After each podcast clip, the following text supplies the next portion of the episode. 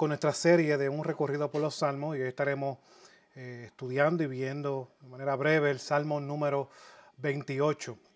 Y le he dado como título a esta exposición o esta reflexión, El Señor es nuestra fuerza. Hermano, el fin de año se acerca.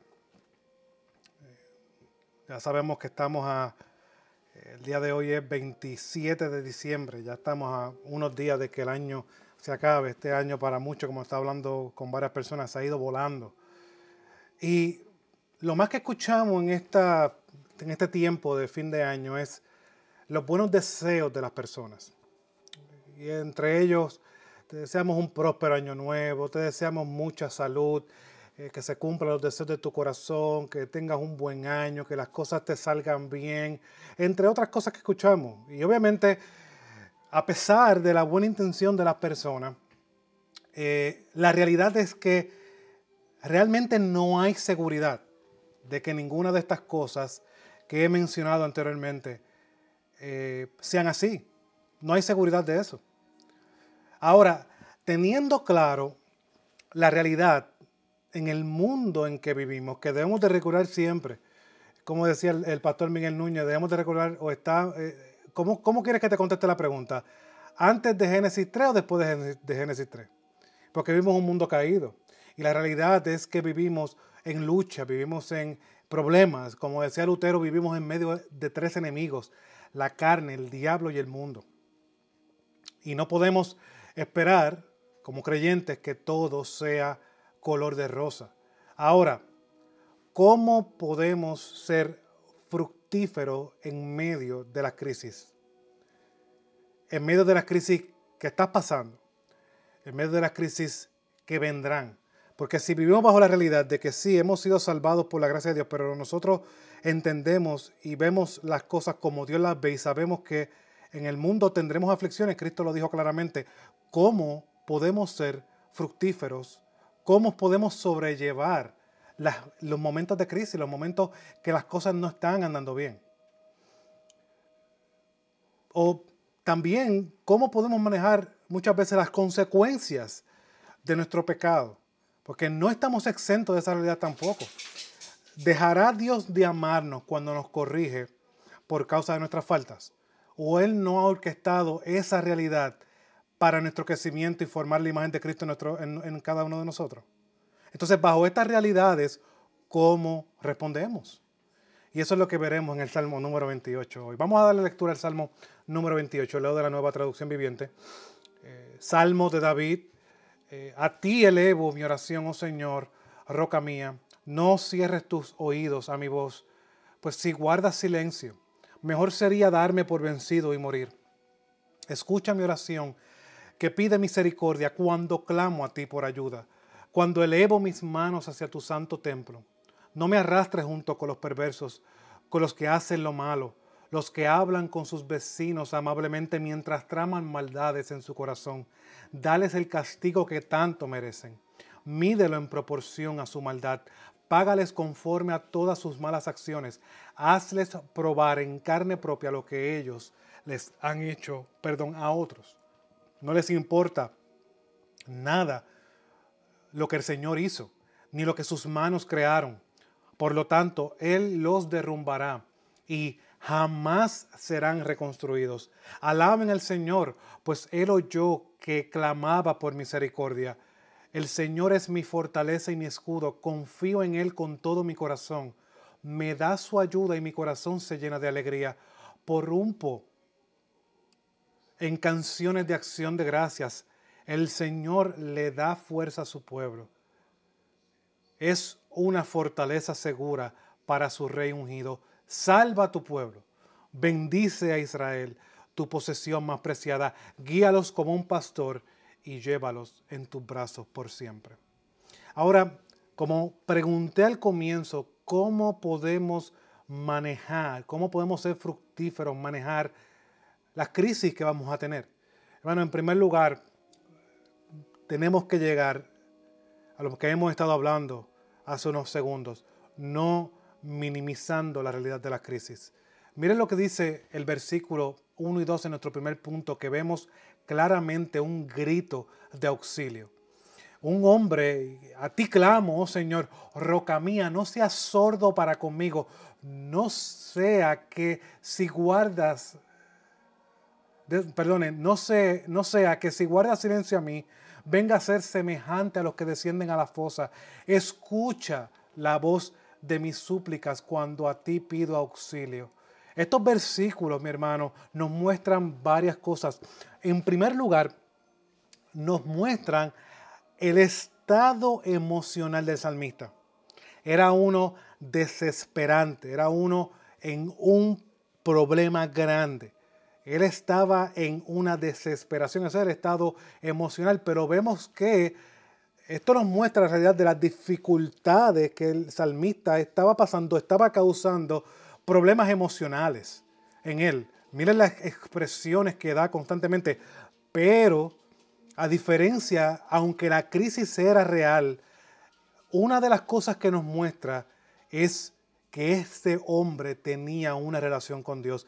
Miren cómo comienza, a ti clamo, oh Señor. Ya sabemos esto, esto lo hablamos y lo hemos discutido en los salmos que hemos visto anteriormente, cómo la palabra Señor implica la realidad de que el salmista está recordando quién es Dios, el Dios que ha prometido redención a su pueblo. Este es el Dios que es fiel a su pacto. Él está acudiendo a Él, Él está clamando a este Dios. Y también nos continúa mencionando que este hombre también tiene una relación con Dios, porque miren cómo dirige el versículo 2. Escucha la voz de mis súplicas cuando a ti pido auxilio, cuando levanto mis manos hacia dónde? Hacia el lugar santísimo, hacia el templo, hacia la morada de Dios.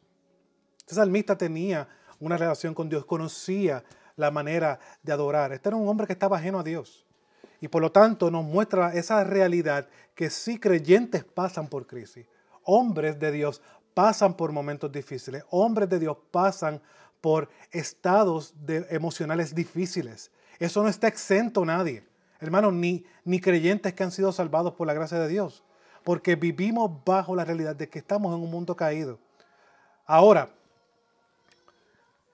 pero en medio de todo esto, este hombre reconocía a Dios y reconocía que en medio de la crisis es Dios el único que podía cambiar sus circunstancias. O déjame recordar otra cosa. A veces rápido nos vamos a cambiar. No, no, no. A cambiar circunstancias, pero recordemos los salmos que hemos visto previamente, muchas veces no nos muestra que la circunstancia se haya resuelto, pero sí nos muestra que Dios provee para medio de la crisis. Él provee de esas bendiciones espirituales, esa paz, esa gracia, e, e, esa fortaleza, como veremos más adelante, que nos ayudan a ser fructíferos, a poder sobrellevar las crisis que estamos pasando o que se avecinan. Por lo primero que no podemos pasar por alto, es lo mismo que el salmista no pasa por alto y que nos muestra aquí, es que no podemos minimizar las crisis, no podemos minimizar la realidad de los problemas, no podemos eh, minimizar la realidad de eh, las circunstancias que nos suceden, pero sí en medio de esos gritos de auxilio, vemos que el salmista se torna y pide a Dios, y pide a Dios que haga lo correcto, pide a Dios por justicia, y eso nos lleva a nuestro segundo punto, versículo 3 al 5, una petición por justicia. Cabe mencionar, cuando leemos estos versículos, el salmista no está buscando su bienestar. Nosotros podemos pensar que el salmista está pidiendo por él. Y si él está pidiendo para que Dios en medio de su, de su crisis lo fortalezca, pero él no está pidiendo que las cosas se resuelvan y ya. Él lo que está pidiendo aquí es que Dios haga justicia. ¿Por qué? Porque estos impíos que están a su alrededor, estos enemigos que están, y, el, salmista es bien claro en, la descripción que da de estas personas, miren, miren lo, que, lo que dice, hacen cosas perversas, son hipócritas, ¿saben cómo sabemos que son hipócritas? Versículo 3b. Hablan de paz con su prójimo mientras hay maldad en su corazón.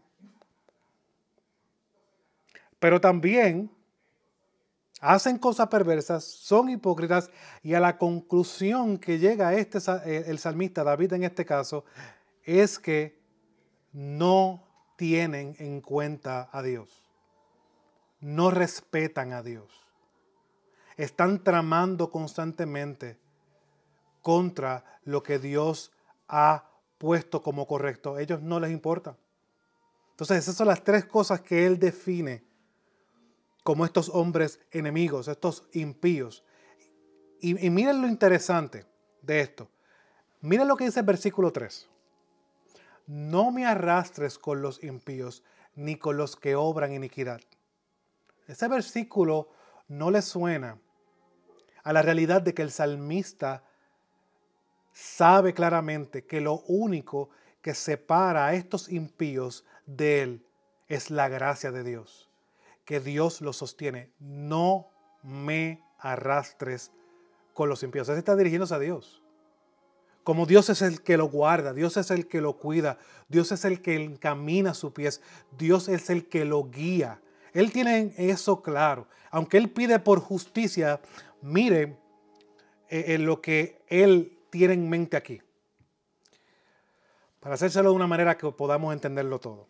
Señor, dado la realidad de estos hombres que no buscan lo que es correcto, que traman en contra tuya, que no tienen en estima quién tú eres, haz justicia, pero tenme misericordia a mí, no me arrastres con ellos.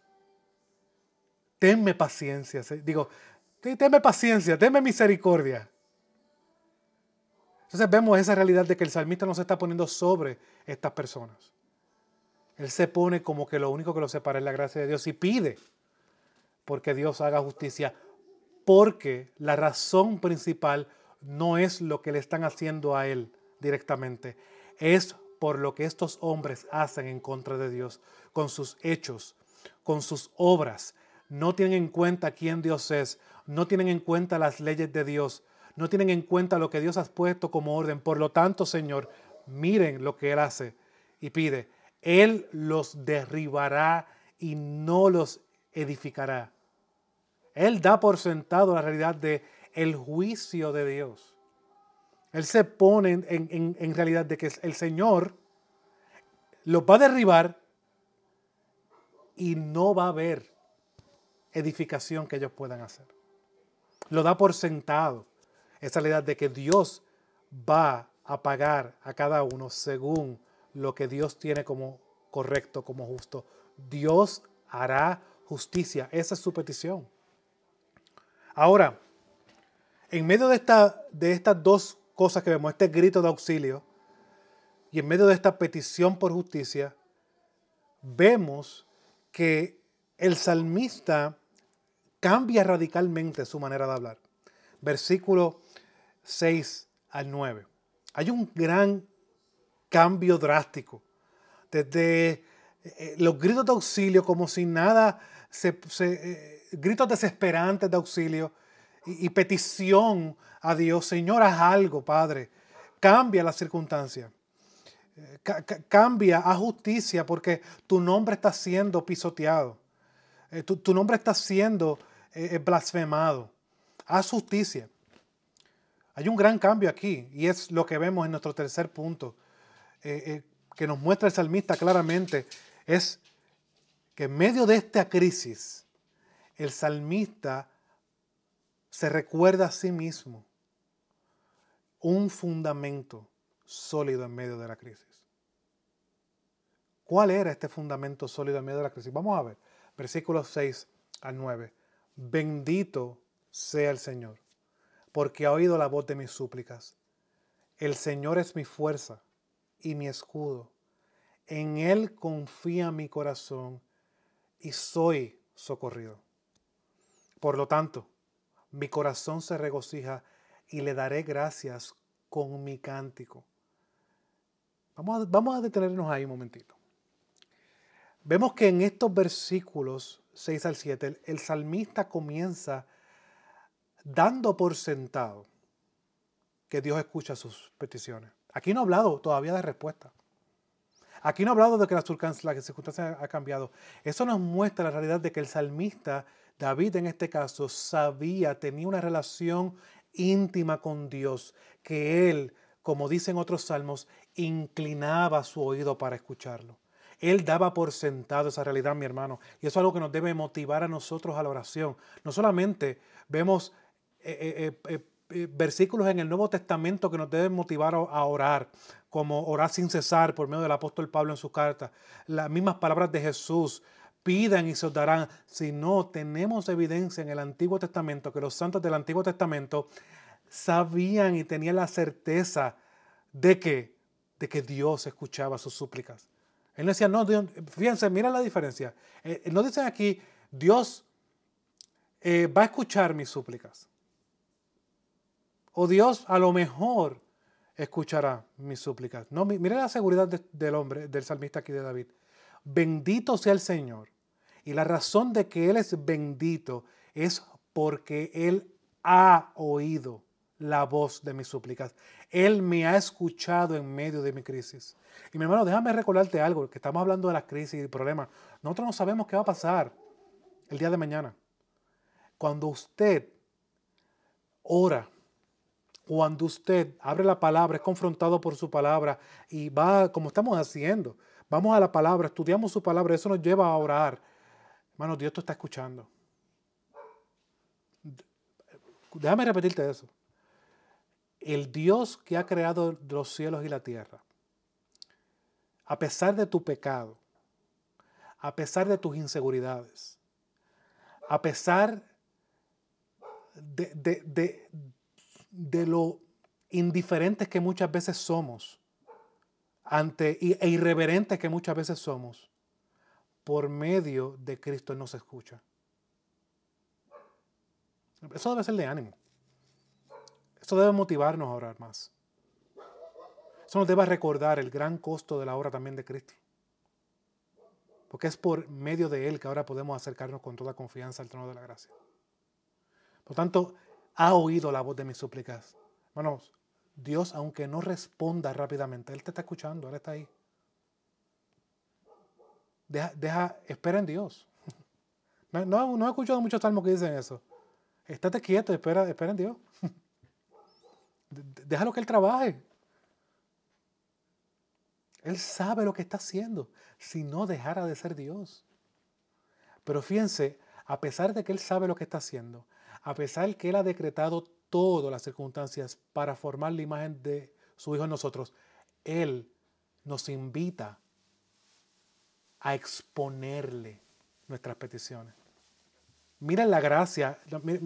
Bueno, yo creo que ustedes sienten, miren la gracia de Dios. La gente dice, no, que la gracia de Dios, y lo vemos siempre en las cosas buenas, pero por algo la oración se llama, es un medio de gracia. Porque por ese medio Él nos muestra su gracia, de que a pesar de que Él ha orquestado todo, nos invita para que lo oremos. Nos invita por medio de Cristo para que lo oremos. Pero mire lo que continúa diciendo. Aquí en versículo 7 vemos como que una expresión de causa y efecto. En primer lugar, vemos una declaración fundamental. El Señor es mi fuerza. Estamos, este verbo es un verbo, que está en presente activo. Señor es constantemente mi fuerza y mi escudo. Y lo que vemos claramente es que el salmista nos dice, el Señor es mi fuerza y mi escudo, en Él confía mi corazón. Claro, ¿dónde más va a poner la confianza? Y soy socorrido. La realidad del socorro del salmista es Dios mismo. El Señor es mi fuerza y mi escudo. En Él confía mi corazón y soy socorrido. Ahora, esa es la causa. ¿Cuál es el efecto? Por tanto, ¿ven? ¿Qué sucede cuando Dios es nuestro fuerza, nuestro escudo, donde están todo nuestro corazón? Y cuando sabemos de corazón, sabemos que estamos hablando del alma, todos nuestros pensamientos, todas nuestras emociones. Hay ese sentido de que se hace perceptible que Dios está con nosotros. ¿Y qué es? ¿Cuál es la causa de eso? O el efecto de eso, disculpen. Mi corazón se regocija. Ven, ven, ahora ustedes quieren ver la fórmula para el gozo cristiano. Un corazón que confía en Dios y que sabe que Dios es su fuerza y mi escudo. Él no está confiando en su fuerza, él no está buscando protección de su o lo que él pueda alcanzar. Dios es su centro. Esa es la razón del gozo. Ahora yo te pregunto, ¿cuál es la razón del gozo tuyo? Que las cosas salgan bien. Muchas veces es así. Yo tengo que reconocerlo. Cuando las cosas están saliendo bien, ahí tú dices, ah, pues todo está bien y circunstancialmente todo está bien ahí. Qué bueno, estoy feliz. Pues cuando salen dos o tres cosas malas, ahí nos decaemos. Pero fíjense, la realidad del salmista es que él ha, ha sentido que Dios ha venido a rescatarlo. Y no sabemos si los problemas han cesado o no, pero él ha sentido perceptiblemente el socorro del Señor. Eso nos muestra claramente lo que dice el apóstol Pablo en el Nuevo Testamento, Romanos capítulo 5, que en medio de las circunstancias y las tribulaciones, nos debemos de gloriar. Porque es en medio de esas dificultades que nosotros crecemos y formamos nuestro carácter. Y es en medio de esas dificultades que el apóstol Pablo continúa diciendo que Dios derrama su amor por medio de su espíritu. Dios lo hace evidente. Una vez, eh, eh, ese capítulo 5 de Romanos, si usted no lo tenía marcado en su Biblia, hermano, márcalo. Eh, de verdad que es algo que nos debe, le debemos leerlo a menudo, porque son los beneficios por medio de la justificación, por medio de Cristo. Tenemos paz para con Dios, tenemos entrada una gracia en la cual estamos firmes, tenemos esperanza, no solamente esperanza futura, sino tenemos esperanza aquí, ahora, porque podemos gloriarle en las tribulaciones porque sabemos que producen paciencia y este carácter probado, y esta esperanza no terminará en desilusión, porque sabemos que Dios derrama su amor por medio de su Espíritu. ¿Ve? Dios en medio de las crisis, Él muestra su amor, lo hace perceptible. Esa es la confianza que trae el salmista a su corazón. En Él confía mi corazón y soy socorrido. Por tanto, mi corazón se regocija. Y el efecto de ese regocijo, ¿cuál es? Y le daré gracias con mi cántico.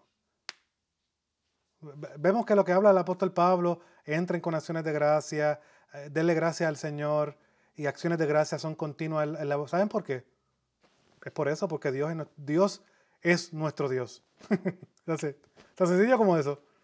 No, no, no lo voy a adornar tanto, la razón por la cual el corazón del creyente es uno que debe tener acciones de gracia constantes, porque Dios es Dios y es nuestro Dios.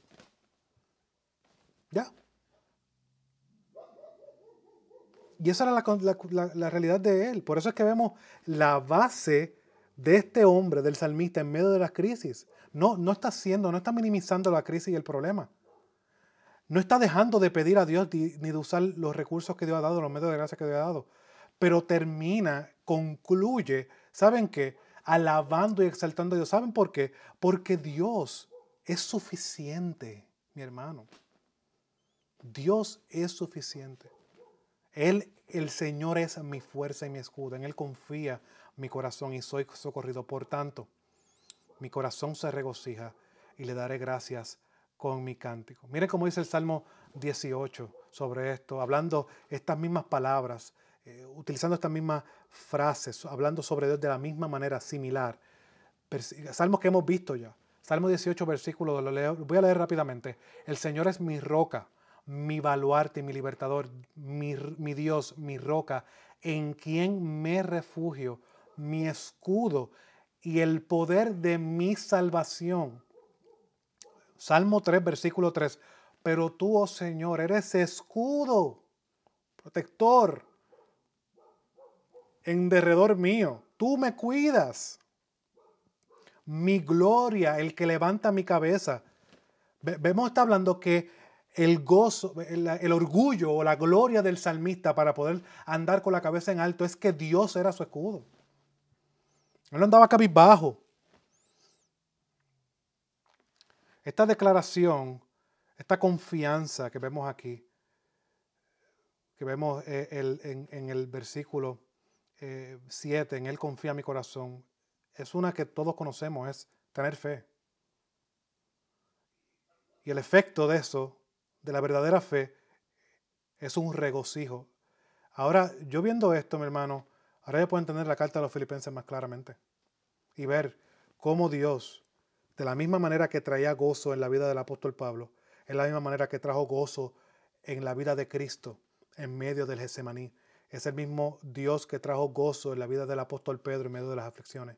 Es el mismo Dios que trajo gozo a David en medio de sus aflicciones, que lo deja recolectado en este salmo. Aunque no sabemos específicamente qué estaba pasando, había un gran problema porque vemos la expresión de los primeros dos versículos. Es el mismo Dios. Es el mismo Dios que sigue obrando hoy día en cada uno de los que son sus hijos.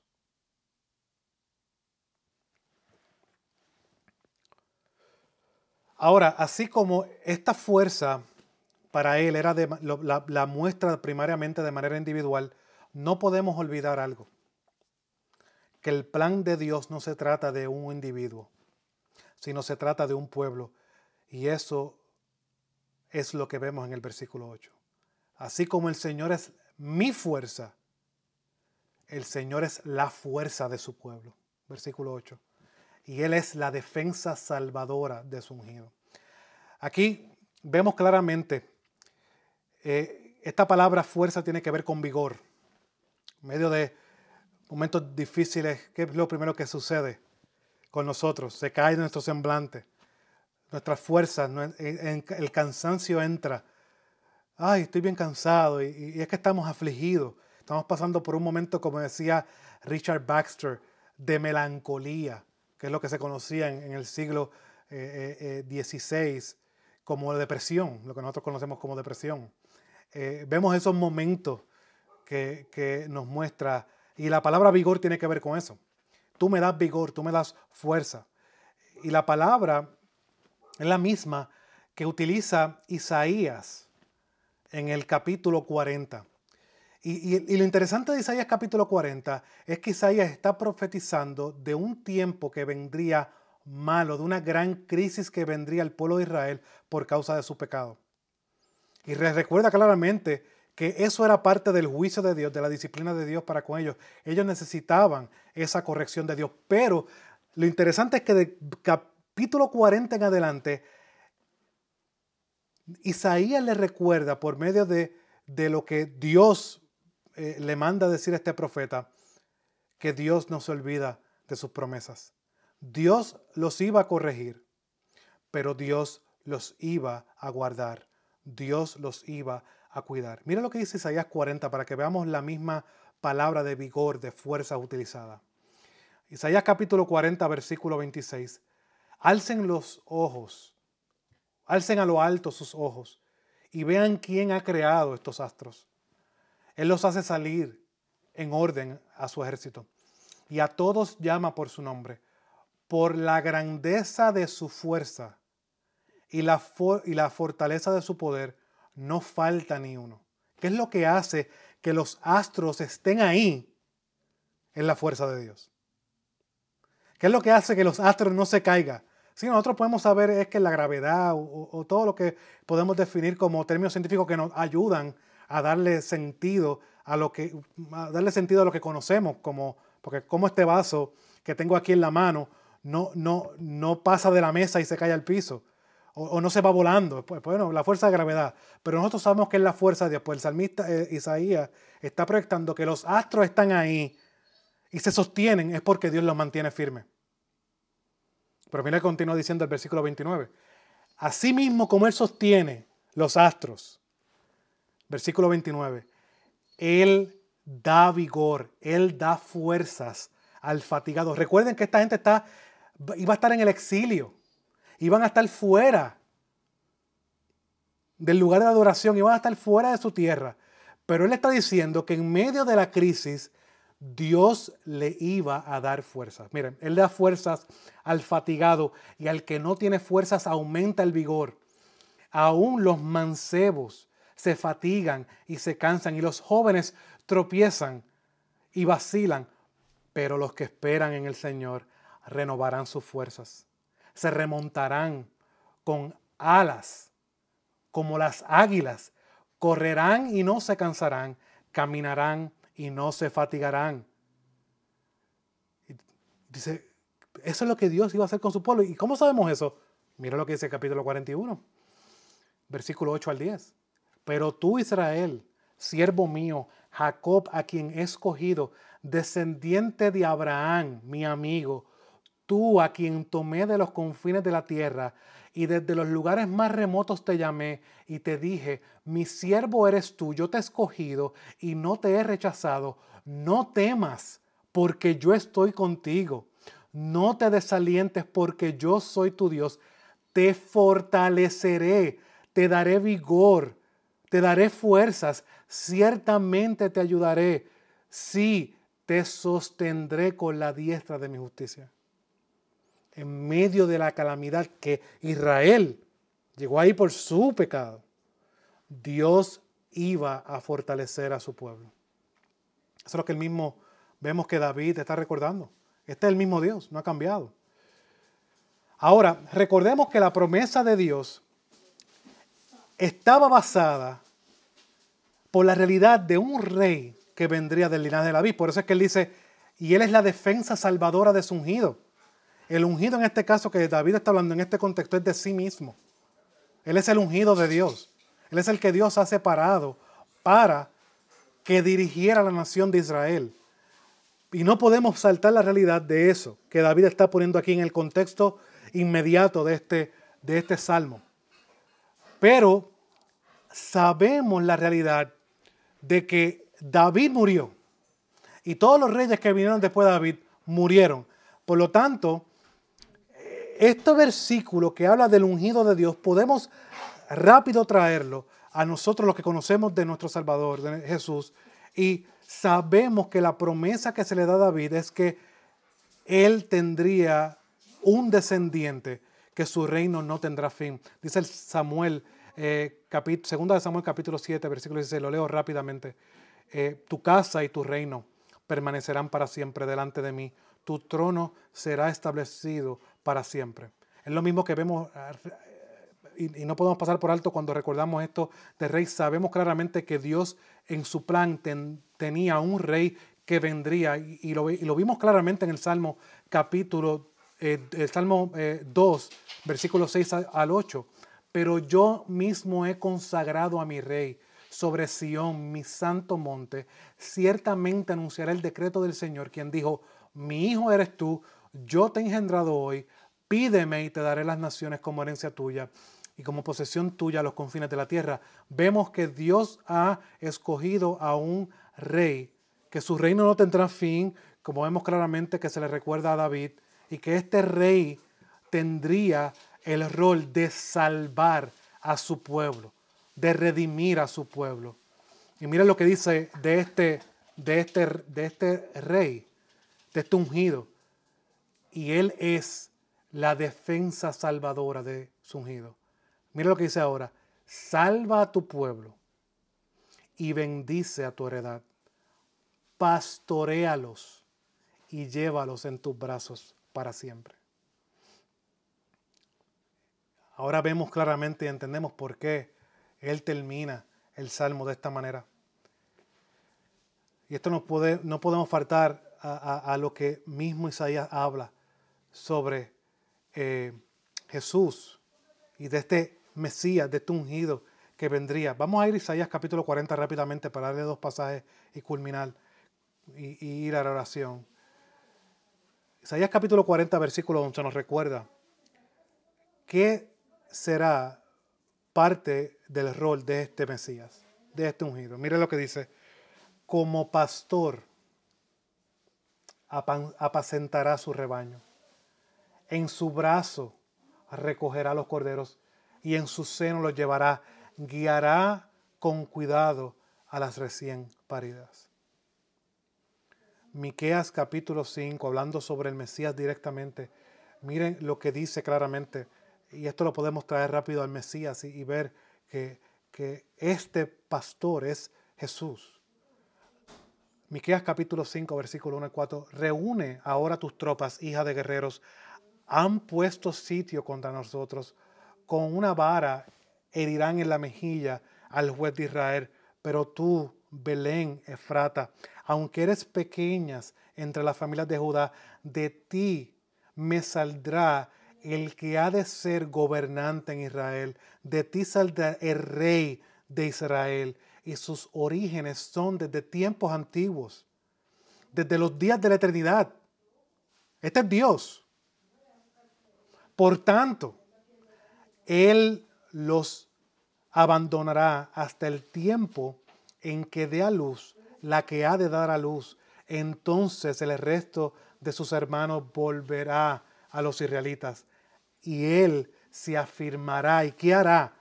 Pastoreará su rebaño con el poder del Señor, con la majestad del nombre del Señor su Dios, y permanecerán porque en aquel tiempo Él será engrandecido hasta los confines de la tierra. Hermano, cuando vamos a Juan capítulo 10, no podemos pasar por alto que este que pastoreará, este ungido que dará salvación a su pueblo, no es más que Jesucristo. En verdad les digo, Juan capítulo 10, que el que no entra por la puerta en el redil de las ovejas, sino que sube por otra parte es el ladrón y el salteador. Pero el que entra por la puerta es el pastor de las ovejas. A éste le abre el portero y las ovejas oyen su voz. Llama a sus ovejas por nombre y las conduce afuera. Cuando saca todas las suyas, va delante de ellas y las ovejas lo siguen porque conocen su voz. Pero un desconocido no seguirán, sino que huirán de él, porque no conocen la voz de los extraños. Él es el buen pastor. Él es, como dice el versículo 11, yo soy el buen pastor. Y el buen pastor da su vida por las ovejas. Ahora para nosotros en el día de hoy, este salmo tiene sentido porque en medio de la crisis nosotros sabemos que tenemos seguridad y es porque ese ungido que fue prometido, nosotros tenemos la evidencia clara de que Dios ha enviado al Mesías, a Cristo, para que salve a su pueblo, para que en Él sean benditas todas las naciones y para que Él sea nuestro buen pastor, el que cuida las ovejas, cuida a su rebaño. Hermano, tenemos esperanza. ¿Y saben por qué tenemos esperanza? Porque Cristo es nuestra esperanza. Oremos. En medio de la crisis, recordemos, no podemos minimizar las realidades. Habrán circunstancias. Vivimos en un mundo caído. Tenemos un Dios en el cual podemos acercarnos. Y tenemos, como vimos en nuestro último punto, tenemos un fundamento sólido en medio de la crisis. Y este es el ungido, el Cordero de Dios que quita el pecado del mundo. El Hijo de David, el Hijo de Abraham, en el cual todas las naciones, los confines de la tierra han sido bendecidos en el cual nosotros, su pueblo, podemos entrar ahora con toda confianza y entrar con gozo y con alegría y sobrellevar la crisis de estos tiempos. Porque Él es nuestro buen pastor. Él es, como dice Salmo 23, el Señor es mi pastor y nada me faltará. Aunque ande en valles, Él me pastoreará confortará mi alma, me guiará por las sendas de justicia. ¿Saben por qué? Por amor a su nombre. Señor, te damos gloria alabanza y honor. Padre, no podemos pasar por alto y darte gracias por tu palabra, porque tú no nos has dejado, Señor, sin guía, sin dirección. Tú nos has dado lámpara a nuestros pies. Y es tu palabra y es en medio de estos salmos. Estos salmos que fueron escritos hace tantos y tantos y tantos años. Pero para nosotros y porque es tu palabra, tiene poder para continuar trayendo gozo en medio de las dificultades, para traer fuerzas en medio de que cuando nuestros hombros están caídos y nuestros brazos están cansados. Trae fuerzas en medio de cuando todo aparenta estar en problemas. Esas realidades de que tú eres el Dios de tu pueblo son las que sostuvieron a José en la cárcel. Fueron las que sostuvieron a Daniel en medio de los leones. Fueron las que sostuvieron a Noé en medio de la injuria de un pueblo que rechazaba su mensaje. Fueron las mismas fuerzas que sostuvieron a los profetas del Antiguo Testamento. Fueron el mismo Dios y el mismo Espíritu Santo y la misma gracia y la misma misericordia que sostuvieron a nuestro Salvador en medio de sus aflicciones. En medio del Semaní, cuando pide que pase por alto la copa, pero que se haga tu voluntad. Y vemos en Hebreo que claramente todo eso fue posible porque miraba con gozo a los que iban a ser salvos. La misma gracia que sostuvo en medio de la crisis al apóstol Pablo, a Pedro, a Juan, a Spurgeon en medio de sus depresiones, a George Mueller, a Martín Lutero en medio de la reforma, a John Wycliffe, a John Bunyan en medio de sus prisiones y a muchos más, Padre y a nosotros hoy es el mismo Dios, el mismo poder que levantó a Cristo de los muertos, el mismo poder que sigue operando en nosotros hoy día. Padre, gracias te damos por eso. Señor, te pedimos por las crisis que están pasando ahora mismo. No nos podemos desatender de ellas, no podemos hacerlas pasar por alto como muchos han hecho a través de la historia. No, todos estamos en victoria. No, no, no, no, no podemos ser irreales. Vivimos un mundo caído. En un mundo en que las crisis, las injurias, los problemas familiares nos van a causar dolor nos van a causar quebranto. Vamos a llorar. Pero en medio de esas aflicciones tenemos a Cristo que es nuestra paz. Padre, ayúdanos a los hermanos que están pasando por momentos difíciles a ser confortados en medio de sus aflicciones. Padre, te pedimos por las crisis que vendrán, que nosotros no sabemos. Vivimos en un mundo tan incierto y a veces damos por sentado tantas cosas. Ayúdanos a no ser de esa manera, sino a vivir bajo la realidad de que vivimos un mundo caído, donde si somos creyentes, el diablo está en nuestra contra, el mundo está en nuestra contra, hasta nuestra carne está en nuestra contra. Y que en medio de toda esa problemática, nosotros podemos encontrar gozo. Y si encontramos gozo, es porque tú eres nuestra fuerza. Padre, ayúdanos, fortalécenos con estas palabras que he dicho, Señor, y Padre, te pido, Señor, que estas palabras que he mencionado no lleguen al corazón de nuestros hermanos y no viren vacías, sino que hagan, fortalezcan a nuestros hermanos, sean animados. No porque yo dije algo wow, sino porque tu palabra ha sido predicada. Padre, fortalécenos en medio de este año, que hay muchos buenos deseos, que no sabemos si van a ser así o no van a ser así, pero nosotros como creyentes caminamos seguro y con la cabeza en alto, y es porque Cristo es nuestro Salvador. Gracias, Padre. Te lo pedimos y te lo rogamos en el nombre de tu amado Jesús. Amén y amén.